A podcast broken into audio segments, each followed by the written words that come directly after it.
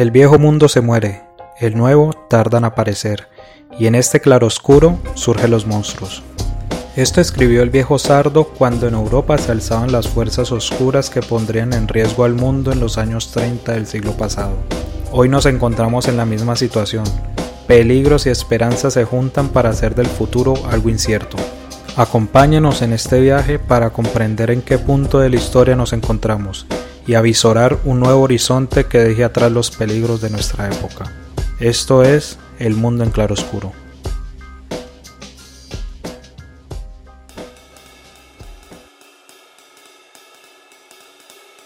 El estado de bienestar moderno surgió como una manera de superar la Gran Depresión de la década de 1930 bajo una forma de intervencionismo estatal para abordar el desempleo, la pérdida de producción y el colapso del sistema financiero. El estado de bienestar, en contraposición con las funciones del Estado neoliberal, tomó una participación directa y activa en la economía. El Estado colombiano, por su parte, hace mucho perdió cualquier atisbo de ser un Estado de bienestar. Por el contrario, es un Estado que en su función económica intenta ser cada vez más insignificante y desconocedor de sus labores, lo que paralelamente, al ser un Estado abiertamente de clase, lo obliga a fortalecer en gran medida los aparatos de represión del Estado. El Estado colombiano, en resumen, pauperiza constantemente la dignidad y la calidad de vida de los ciudadanos. Con la conducción de Juan Camilo Castillo y la producción de Sergio Hernández, este es El Mundo en Claroscuro y hoy hablamos sobre la idea de construir un estado de bienestar como apuesta para superar la crisis en Colombia.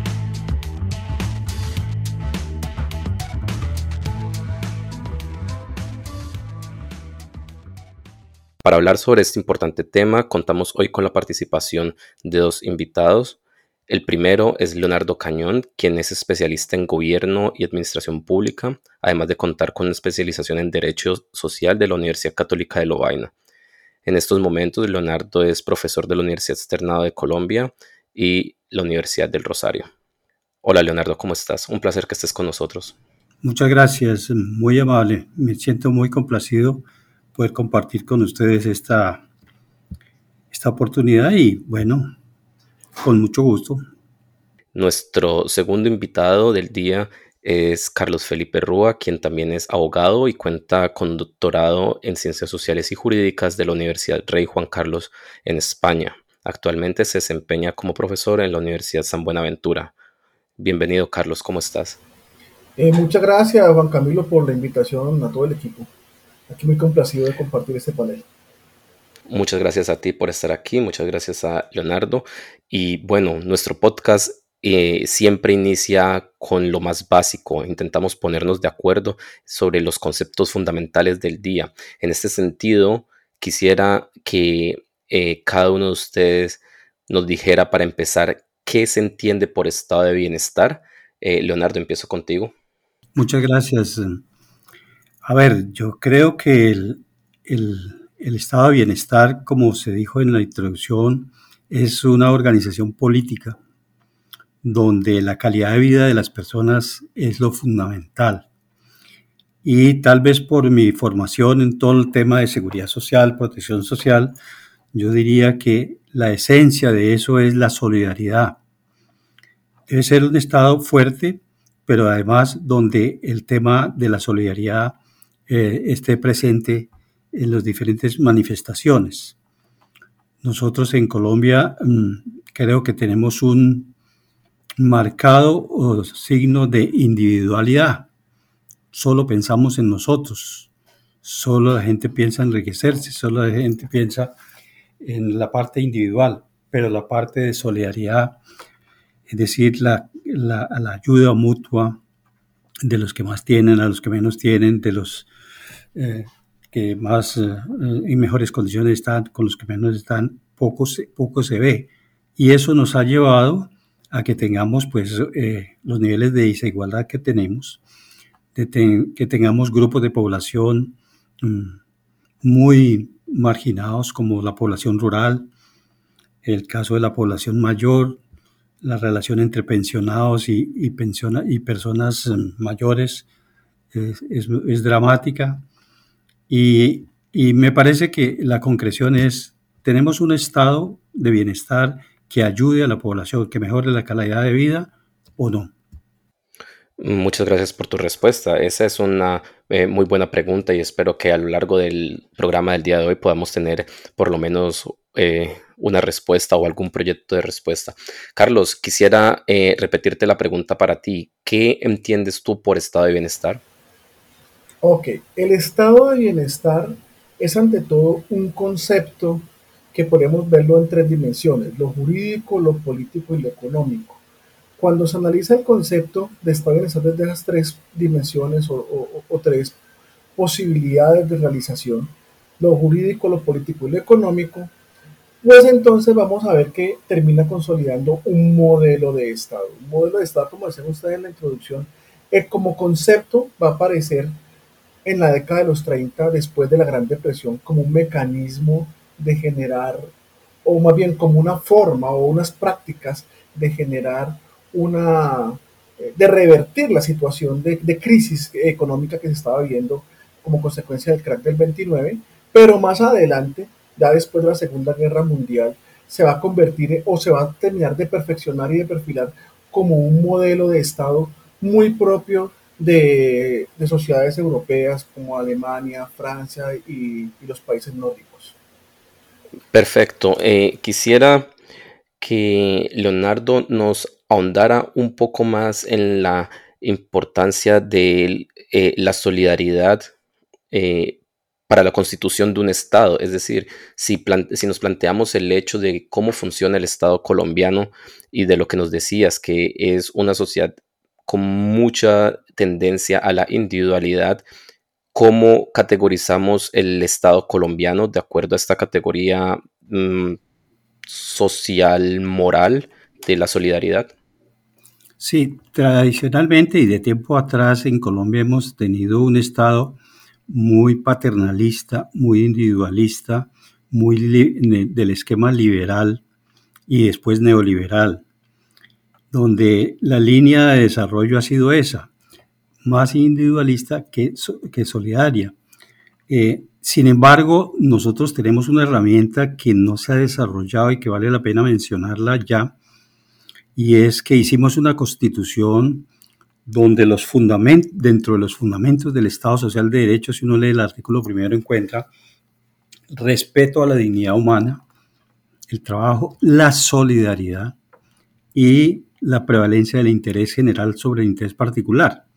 Y además se incorporaron una serie de derechos sociales, como la seguridad social, como la salud, etcétera, que eh, generan una perspectiva importante para hacer de ese Estado individualista, como les digo, o neoliberal que tenemos, hacia un Estado más social, más pensando en las personas.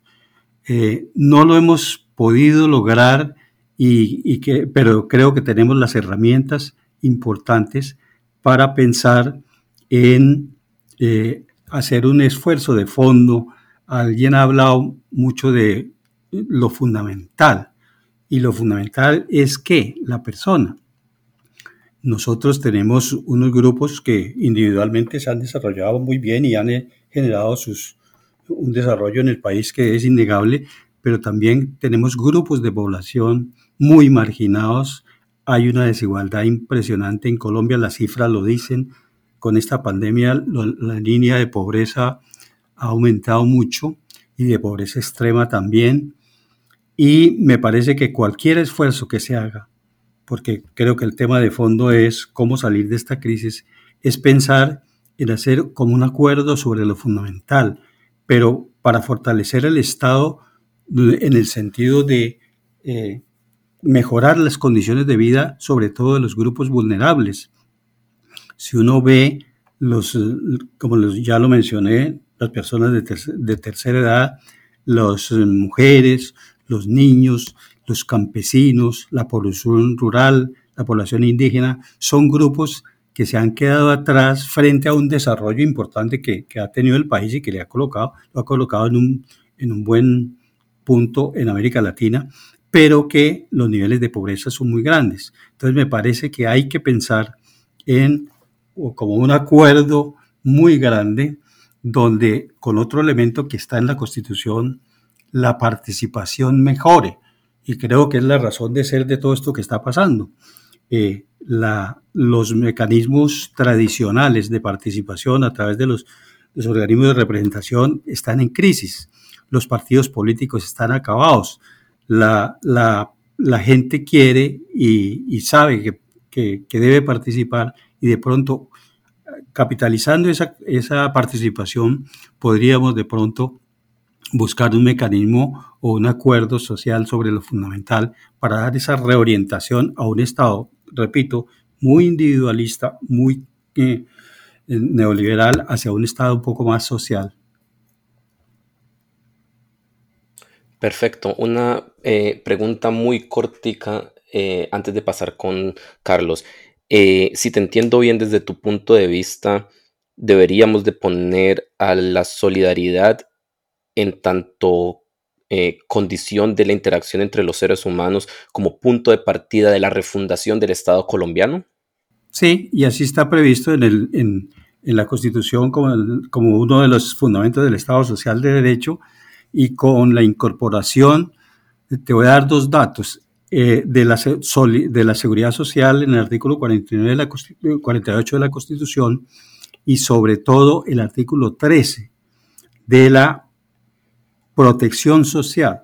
Hay una frase que a mí me encanta trabajarla con, con, en la academia y es que el Estado debe una especial protección a todas aquellas personas que por sus condiciones físicas, que es lo que está pasando ahorita con la pandemia, económicas y mentales, se encuentren en circunstancias de debilidad manifiesta. Y yo creo que este Estado colombiano tiene que fortalecerse en esa línea, porque casi que yo en las clases digo, todos estamos, o buena parte de la población estamos en condiciones de debilidad manifiesta. Cuando eh, tenemos un país muy rico, cuando tenemos una economía importante, en un rango importante, que deben reorientarse hacia los fundamentos de ese Estado social de derecho que soñaron los constituyentes del 91. Carlos, tengo eh, una pregunta. Nos hablabas del de, eh, aspecto jurídico, político y económico como, digamos, los tres ejes en los que se fundamenta el Estado. Eh, y hablaste de cómo el Estado se fortalece en los países eh, europeos después de la Segunda Guerra Mundial. Eh, en este caso también juega un papel fundamental que en esos países del, del occidente europeo, del entorno capitalista, el estado de bienestar fue como una especie de eh, respuesta desde el otro bando al proyecto soviético. Pero, ¿qué pasa en Latinoamérica y qué ha pasado en Colombia? Es mi pregunta. Podríamos decir que eh, tenemos ejemplos de estados de bienestar en, Latinoamérica, es mi primera pregunta. Y relacionado a eso, eh, ¿ha habido en Colombia en algún momento un estado de bienestar? o pasamos directamente de un estado semifeudal a un estado neoliberal? Eh, bien, para poder aclarar, para poder dar respuesta a las preguntas, primero debo hacer algunas precisiones. Lo primero es que el estado de bienestar eh, como concepto económico o desde su dimensión económica eh, va muy ligado al desarrollo del capitalismo. Realmente desde el siglo XIX empieza a, medir, a verse un crecimiento, una curva ascendente muy fuerte marcada por los procesos de industrialización, ¿cierto? La revolución industrial, etcétera, va a marcar en Occidente un crecimiento muy fuerte, pero este crecimiento estuvo ligado principalmente al, al crecimiento poblacional. Entonces, en la medida en que crecía la población, se incrementaba la fuerza de trabajo y al incrementarse la fuerza de trabajo, pues digamos que se generaba mayores factores de riqueza. Pero después de la Segunda Guerra Mundial, donde la economía tuvo en Europa sobre todo, pero en gran parte del mundo tuvo un gran colapso, la, la, las potencias que quedan, que quedan firmes después de la Segunda Guerra Mundial, sobre todo Estados Unidos, que tuvo, tuvo una economía acelerada de guerra, que le permitió salir de la, de la crisis del, del crack de los 30 por la aceleración de, de guerra de la economía, pero además porque no tuvo la destrucción porque el teatro de operaciones no se llevó a su territorio. Entonces, ¿qué sucede? Que este, este estado de bienestar, pues entonces va a tener esa dinámica porque después de la Segunda Guerra Mundial se va a disparar el crecimiento que venía más o menos constante con el crecimiento de la población, venía más o menos parejo, pero ahora ya no va a ser el crecimiento de la población el que va a marcar la curva ascendente, sino que van a ser eh, la generación de riqueza, sobre todo en el mercado financiero y, y, la aceleración industrial que viene después de la posguerra, lo que va a permitir que entre 1945-46 hasta la finales de la década de los 70, que es cuando se marca, digamos, el, el crack de la, o, eh, el crack petrolero en el año 79, estos 35, 34 años son los años donde mayor crecimiento en toda la historia se ha vivido. Es un crecimiento económico, sobre todo en Occidente. Sí, América Latina creció, parte de Asia crecieron, pero sobre todo Occidente y Occidente entendamos Europa, entendamos Norteamérica y entendamos de pronto también Japón y Australia, ¿sí? para entender lo que es esa visión de Occidente, que no es únicamente de acuerdo con el mapa. Ese crecimiento exponencial que van a tener les permitió poder financiar, poder financiar todo lo que, lo que entendemos como el bienestar, es decir, poder prestar directamente servicios, educación, salud, eh, una cantidad, por ejemplo, eh, por ejemplo, Noruega. Noruega tiene una acumulación de capital muy alto, eh, producto de la, de la bonanza petrolera, lo invierte en unos fondos de inversión y de ahí esos fondos de inversión que son multimillonarios es donde empieza a generar el bienestar. Pero los estados de bienestar más consolidados, que son los del norte de Europa, tienen una característica, es que acumulan mucho bienestar, acumulan mucho, mucho dinero, perdón, eh, muchos rendimientos, pero estos estados son pequeños poblacionalmente. Entonces, claro, es mucho más fácil generar el bienestar para 5 millones de noruegos que generarlo para 50, 60, 70 millones. Por eso, después de la, del crack que se da al petrolero en el 79, es cuando empieza a marcarse profundamente un desmonte gradual del estado de bienestar. Y eso me lleva a América Latina. En América Latina, ni en Colombia, o sea, ni en América Latina ni en Colombia, nunca hemos tenido un estado de bienestar en estricto sentido. Repito, este es un modelo que exige una acumulación de capital para poderlo, para poderlo revertir a través de, digamos, de, de, de desiertos de, de acceso a bienes y servicios prestados por el propio Estado. Nosotros que tenemos un Estado social de derecho que es un concepto post-estado de bienestar, es un concepto que va a aparecer después, como concepto aparece en los años 30, pero, pero realmente donde con Germán Heller, pero que se va a potenciar después de los años 70, finalizando los años 70 y los años 80 como un concepto post-estado de bienestar, para decir, oiga, el Estado no tiene que brindarlo todo y no tiene que promoverlo todo, sino que el Estado puede garantizarlo, así otros lo presten. Lo que nosotros tenemos desde el 91, constitucionalmente está en el artículo primero que citó el doctor Leonardo, es un Estado social de derecho, muy en semejanza con, con el modelo español que surge después del franquismo. Pero, pero como tal, en América Latina ni en Colombia nunca hemos tenido un estado de bienestar que estrictamente cumpla las condiciones de ser un estado de bienestar. Y difícilmente lo tendremos, diría yo, a, futuro. Sobre todo cuando en Europa lo que nosotros vemos es que cada vez hay un desmonte gradual, masificado del estado de bienestar. En Francia empezó hace 20 años, en la década de los 90 con Chirac, el desmonte del estado de bienestar y lo terminó con Sarkozy. En Alemania desde hace unos 15, 16 años, desde el 2004, cuando empezaron las reformas laborales, viene dándose un desmonte del estado de bienestar. ¿Y quiénes lo mantienen? Lo mantienen los países nórdicos, pero repito, son países pequeños que han, tradicionalmente habían sido amigables con, con los flujos migratorios, hoy en día no tanto, ¿sí? hoy en día ya no son tan amigos de, de, las migraciones y que mantienen una, una, una, una población más o menos estática en cuanto a número, ¿sí? no, muy, no crece muy rápido y eso les permite mantener todos esos rendimientos y mantener todo ese bienestar.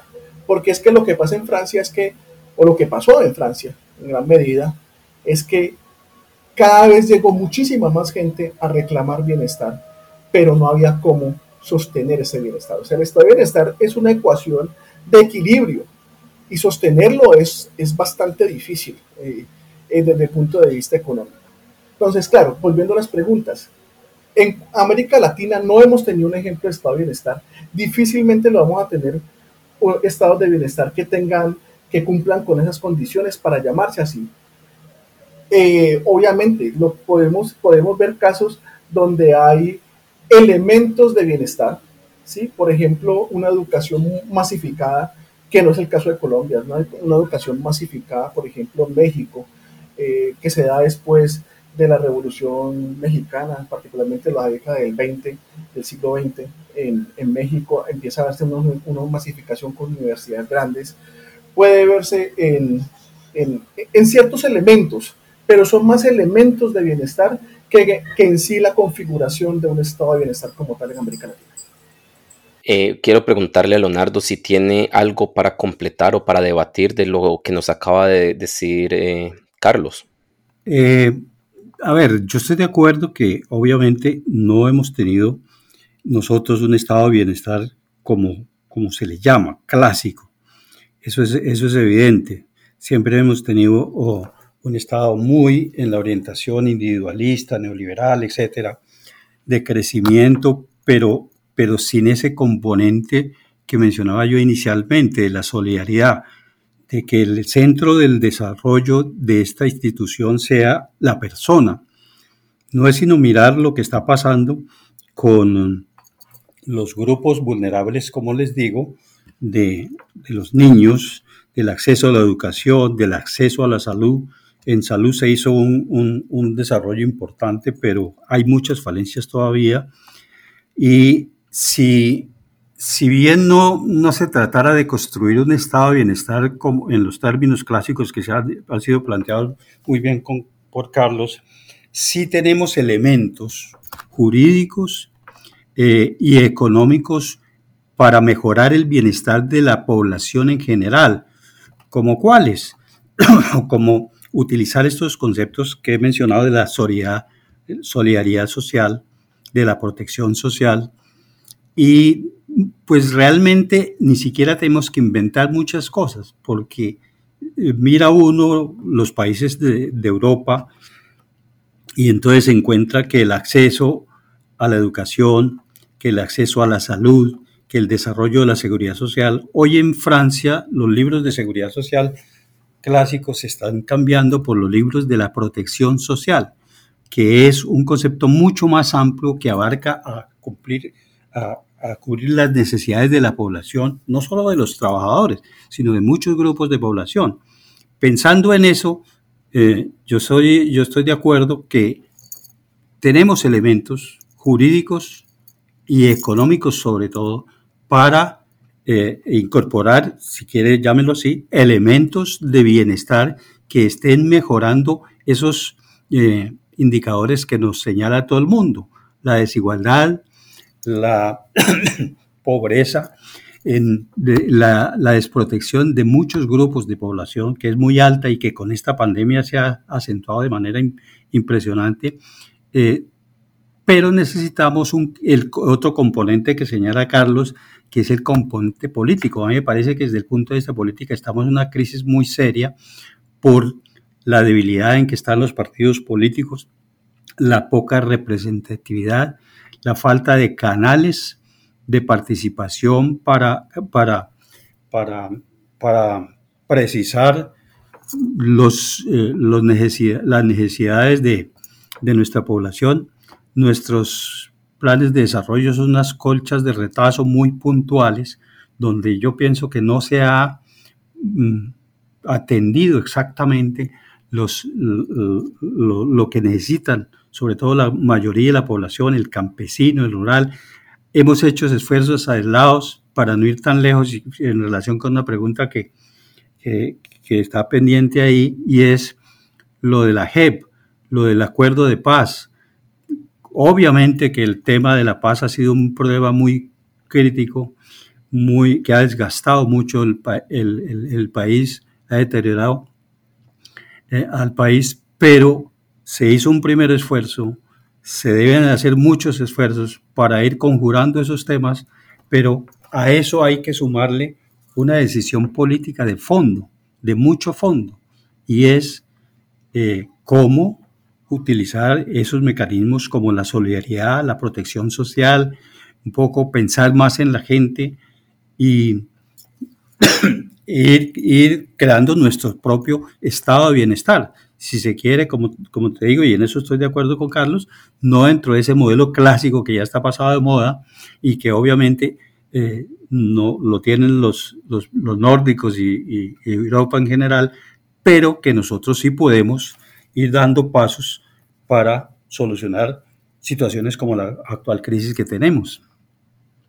Perfecto, muchas gracias por, tu respuesta. Eh, como vemos aquí hay un, eh, una perspectiva que podemos llamar complementaria. Eh, tengo, bueno, quisiera que nos quedemos en, el aspecto de Colombia. Ya hablamos un poco de lo que es el estado de bienestar y de sus características, fortalecimiento y demás.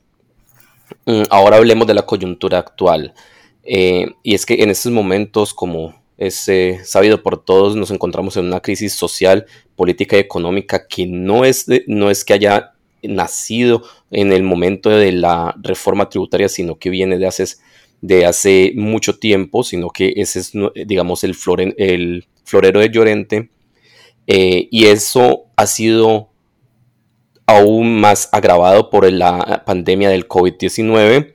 Eh, entonces, quiero preguntar en ese sentido, eh, ¿qué alternativas tenemos? esa es, digamos, la pregunta eh, de fondo.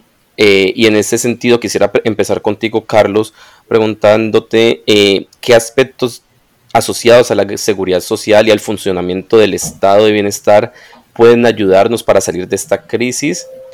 Y mi segunda pregunta es si desde tu punto de vista refundar el Estado, acercándonos más a un estado de bienestar, puede ser una salida a la inconformidad y a la difícil situación que viven millones de colombianos o cuál sería tu propuesta? Bueno, eh, yo creo que el problema, más que buscar otros nuevos modelos de Estado, está en poder afianzar lo que tenemos. Creo que nosotros tenemos un Estado social de derecho que tiene una serie de promesas eh, en, el texto de la Constitución, pero que son promesas profundamente incumplidas. Es decir, nosotros se hizo un gran pacto social en el año 91 que, que, que determinó el texto de la constitución política, que es una constitución progresista, de avanzada, etcétera, pero que se quedaron en el papel muchas o la gran mayoría de esas promesas contenidas en el texto constitucional. Entonces yo creo que es antes que pensar en cambiar el modelo de Estado o, que, o en cambiar la constitución, hay que mirar de nuevo la constitución y pensar cuáles son esas promesas incumplidas que hoy está reclamando la sociedad. Porque no podemos tapar el sol con un dedo y efectivamente la sociedad, nosotros tenemos, vivimos en una sociedad profundamente desigual pero esa sociedad no es desigual de ahora. Esa es una sociedad desigual de todo nuestro proceso republicano. ¿sí? Eh, estaba haciendo unas lecturas en estos días y, veía cómo, por ejemplo, eh, el proceso de concentración de la tierra se dio o, se diseñó de tal manera que los campesinos no tuvieran la posibilidad de acceder a la tierra porque tenían que demostrar una tradición con cédulas reales en la legislación de ese momento. Y era imposible para un campesino poder demostrarlo. Es decir, se favoreció el monopolio y la concentración de la tierra. Y en, una, y en un país con una economía rural en la mayor parte de, de su vida republicana, pues es lógico pensar que si la tierra está concentrada, existen unas profundas divisiones de ahí para abajo, de ahí para abajo. Y lo que nos ha mostrado esta crisis social que estamos viviendo es precisamente que somos una sociedad profundamente desigual. Ahora, repito, yo creo que la respuesta está en el cumplimiento de esas promesas incumplidas del Estado Social de Derecho. ¿Cómo llegar a eso? El doctor Leonardo decía algo muy, muy interesante ahorita y es un tema de voluntad política. O sea, eso es algo de voluntad política. Pero yo creo que también es un problema de planeación si nosotros continuamos con una planeación cortoplacista, pues a largo plazo no vamos a tener posibilidades reales de reducir esas brechas sociales. la gente dice, no, es que mira el milagro de Singapur y el milagro de Corea y el milagro de no sé dónde. Sí, y que con menos recursos que nosotros, y hoy en día son, eh, tienen un PIB de no sé cuánto y un ingreso per cápita de no sé cuánto. Sí, claro. Pero es que el éxito allá fue una planeación a largo plazo. Y esa planeación a largo plazo requiere voluntad política de todos los sectores involucrados. Nosotros no hemos tenido una, una y esa tal vez es una de las fallas grandes de la, de, la Constitución que podría de pronto corregir para garantizar todos esos postulados que están en la parte de principios de la Constitución. Y es precisamente que la planeación la hacemos a corto plazo. Entonces hacemos una, planeación con planes de desarrollo a cuatro años, pero el primer año es de formular el plan y estamos en plena curva de aprendizaje con las nuevas administraciones esa curva de aprendizaje dura un año. Ya hay, no hay ya no hay, ya cuatro años se convierten en tres años. Y esos tres años implican ponerse en la práctica son dos, porque el último año es un año de pensar las elecciones que vienen. O sea que tenemos una planeación sumamente cortoplacista que hace que lo que mencionaba el doctor Cañón, por ejemplo, que, que, que la, que la JEP, que era algo que debió planearse a 15 o 20 años, como aparece en las reformas constitucionales que se hicieron, pues termina siendo una planeación cortoplacista con el cambio de gobierno. Y así es todo. Los, planes de desarrollo que deberían marcar el derrotero del desarrollo económico, pero no solamente el desarrollo para unos intereses económicos muy marcados, sino el desarrollo económico entendido como la posibilidad de superar las brechas económicas, pues entonces queda en nada porque queda a, unos plazos muy cortos. Yo creo que es posible generar un cambio, eh, es posible generar un cambio en la planeación a largo plazo, pero solamente si se tiene una voluntad política fuerte que demarque ese derrotero. De lo contrario, vamos a estar haciendo pañitos de agua tibia y cambiando cada cuatro años, que en la práctica son dos, el cómo lo vamos a hacer y el qué vamos a hacer. Y en esa medida, pues no vamos a seguir improvisando y vamos a, y vamos a seguir lo mismo. Y las brechas sociales, la profunda brecha social que tenemos, nunca se va a satisfacer. Creo que, creo que por ahí es, eh, estoy dando respuesta mezclada a las dos preguntas que me hiciste, pero creo que por ahí es como, como el derrotero. Creo que ese es ese es como el camino. Mejorar una planeación a largo plazo. Mire, miremos los espejos. Los espejos que mencionaba ahora son espejos que hacen planeación a 15, 20, 25, 30 años. No planeación a 4 años con dos efectivos. Perfecto, muchas gracias por tu respuesta. Quiero hacerte una, una pregunta, eh, digamos, corta antes de pasar eh, con la perspectiva de Leonardo y es relacionada al cómo se hace eso que nombraste. ¿Crees tú que en estos momentos, después de 30 años de la, de la Constitución de 1991 y con todo el desarrollo clientelar, eh, los vínculos del Estado colombiano con el narcotráfico, digamos, la narcotraficación de la, de la sociedad colombiana y del Estado colombiano, y todos estos otros factores que también juegan un papel en el desarrollo y en el fortalecimiento del Estado o, digamos el cumplimiento de las hasta ahora promesas incumplidas de la Constitución del 91, eh, cuenta el Estado con la legitimidad que le permita reafirmar el contrato social que existe en la sociedad colombiana y poder eh, cumplir con esas promesas o lo ves desde un punto de vista de la realpolitik eh, realmente imposible? La importancia que tuvo la constituyente del 91 fue que precisamente que fue incluyente, que por primera vez metió a los indígenas, metió a los afros, metió a las mujeres, metió a todos los que no tenían voz en ese momento. Y esa fue la importancia para salir de un momento de coyuntura. Hoy estamos en un momento de coyuntura diferente, ¿sí? Un momento de coyuntura distinto al de hace tres décadas, que también amerita pensar un, un, nuevo pacto social o un nuevo contrato social o reafirmar ese contrato social existente a partir de las promesas incumplidas, que es lo que yo pensaría que es lo más, que es lo más idóneo, porque aquí, paréntesis pequeño, yo le tengo mucho miedo a una asamblea constituyente. Hoy en día uno sabe dónde empieza, pero no dónde termina. ¿sí? Y, y eso cierro porque creo que eso es para otra pregunta o, u, otro escenario diferente.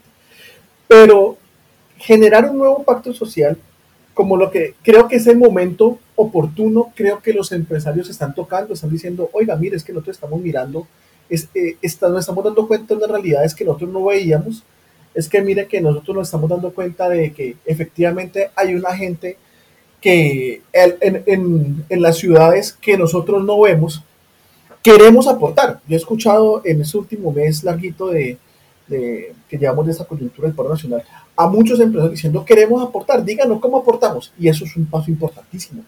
Pero también he escuchado a los estudiantes, he escuchado a los sectores sociales, a las arquidiócesis, a muchos políticos diciendo vamos a apostar. Es el momento de generar el diálogo.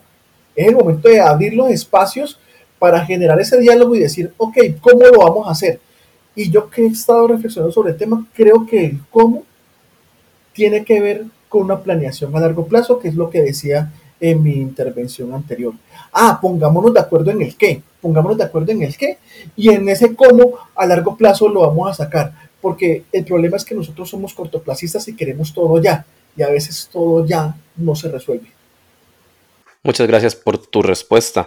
Eh, Sí, de hecho, yo pregunto por, la, por esa información o esa opinión que nos diste en el pequeño paréntesis. Es que eh, yo también le tendría en este momento eh, pavor a una asamblea constituyente, eh, sobre todo porque las, las fuerzas políticas de extrema derecha en Colombia tienen una capacidad para refundarse en en contextos electorales demasiado fuerte y no eh, y para nada ignorable. Eh, Leonardo, quiero que nos des tu perspectiva. Tú nos has hablado de la importancia de la solidaridad en, un en este fenómeno que has denominado eh, de refundación del Estado y de adoptar aspectos del estado de bienestar para en, en, el Estado colombiano. Y entonces te repito la pregunta que le hice anteriormente a Carlos, y es eh, qué aspectos asociados a la seguridad social del, estado de bienestar nos ayudarían a salir de esta coyuntura actual en, la que estamos y tú crees que el, un, digamos, una variante colombiana del estado de bienestar sería la mejor respuesta a las inconformidades y los problemas de, eh, exclusión y desigualdad que históricamente tiene Colombia o cuál sería tu, apuesta, cuál sería tu propuesta en este caso? Sí, mira, eh, en primer lugar, yo creo que Carlos cuando menciona temas como la planeación, que es un instrumento técnico para, para, para sacar adelante unas políticas de Estado, por ejemplo, o el tema de la de, no constituyente, de que tenemos, eh, de que embarcarnos en una aventura de esas no, es, no, es, no sería lo mejor en este momento.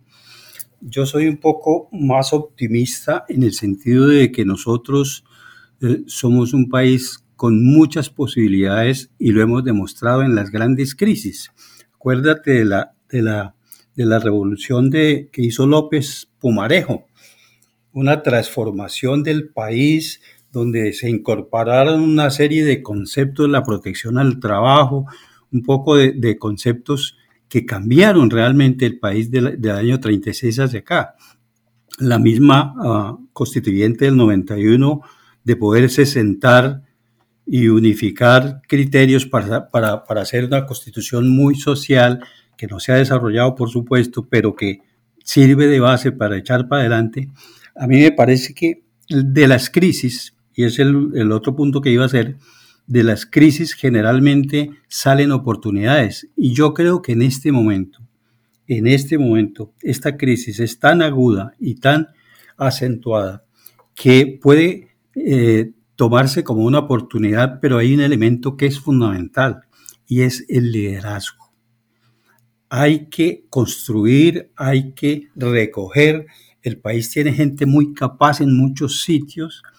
Eh, una, unos hay que escoger unos valores, hay que escoger un liderazgo y canalizar esta, esta situación que se presenta para llegar a un pacto social que le apunte a, unos, a, uno, a un programa, digamos, a un programa o a unas políticas públicas donde estos elementos, por supuesto, se han multiplicado muchos porque las peticiones son múltiples, pero hay grandes temas como la desigualdad, hay temas como la falta de participación, hay temas como el campo, hay temas como la desprotección de muchas poblaciones, este tema de la informalidad laboral. No es que el país no produzca, hay 24 millones de personas produciendo y solamente 8 están en 8 o 10 están en la seguridad social, pero están produciendo cosas y, y ese es un valor que tenemos que recoger y, y, a través de un gran liderazgo tratar de eh, eh, concretarlo en un pacto social que marque la diferencia con lo anterior y que nos proyecte en unos puntos claves. Por ejemplo, ese, eh, esa, esos mecanismos que habrá que planear y, elaborar para salir de esta informalidad tan grande que tenemos en el país es que tenemos una informalidad muy grande. Es, eh, una, y no es que se produzca, no es que la gente no produzca, hay mucha productividad, pero es que están por fuera del, mercado, es que están por fuera del contexto. Yo, por ejemplo, pongo ejemplos como estos. Eh, tenemos una reforma, reforma laboral de 70 años que la Constitución nos dijo tienen que actualizarla a las nuevas formas de trabajo. hoy con la pandemia han aparecido eh, lo de los médicos, que por cada 10 médicos solamente dos están dentro de las normas laborales y están desprotegidos y no les pagan los salarios y queremos meterlos dentro de un contrato de trabajo caduco que no hemos querido actualizar. y no es solamente el caso de los médicos. Hoy miremos con la pandemia cuántos eh, ciclo, ciclo de estos que llevan eh, alimentos y cosas de esas, ¿cuánta gente es esa? ¿Cuántos grupos de población que trabajan, que producen, que pueden aportar a la riqueza del país, que pueden aportar impuestos para desarrollar todos estos programas, no los hemos, eh, no los hemos regularizado y no los hemos atendido? Entonces, a mí me parece que hay que hacer un gran esfuerzo, como el que hizo López en esa época, como se hizo en la Constitución del 91, sin necesidad de la reforma constitucional, sino un pacto con la gente más importante de Colombia, apuntándole a los problemas más críticos eh, y, y definir una política, pero con un liderazgo político muy, muy importante. A mí me parece que hay un problema de liderazgo muy complicado. Yo eh, sigo pensando que el tema económico, la economía del país, los recursos que tenemos, eh, etcétera, son y, los fundamentos jurídicos que tenemos son suficientes para que dentro de un pacto político, dentro de un liderazgo, de un, dentro de un conglomerado de, de líderes de este país que los tiene, podamos hacer un pacto para salir de esto como una posibilidad importante. Las crisis, las grandes crisis siempre traen generalmente oportunidades. Y yo creo que el país sí tiene en este momento una oportunidad para que a través de un liderazgo de tipo político, de una de algo que, que aparezca mm, y que consolide todo el tema político, porque el fondo de esto es un tema puramente político. Pues obviamente eh, no son los partidos políticos actuales que tenemos, están muy debilitados, no, no son los liderazgos personales que tiene la gente, que eso es muy individualista, sino un, un pacto político donde los individuos, la población, sean el centro de, de la mirada para una nueva, unas nuevas políticas que nos saquen adelante. Muchas gracias por tu respuesta. Yo eh, espero de todo corazón que la crisis actual sea el punto de partida para eh, la consecución de un mejor país en el que eh, quepamos todos y todas. lastimosamente nuestro, el tiempo se nos ha terminado. con este tema podríamos seguir horas y horas hablando Les agradezco a los dos por acompañarnos el día de hoy y dialogar sobre este tema tan importante. Muchas gracias a ustedes y a todos los que nos escuchan. Les habló Juan Camilo Castillo. Este es El Mundo en Claroscuro y los esperamos la siguiente semana con un nuevo ciclo. No olviden suscribirse a nuestros canales de Spotify y YouTube y seguirnos en nuestra cuenta de Twitter arroba mclaroscuro. Hasta la próxima.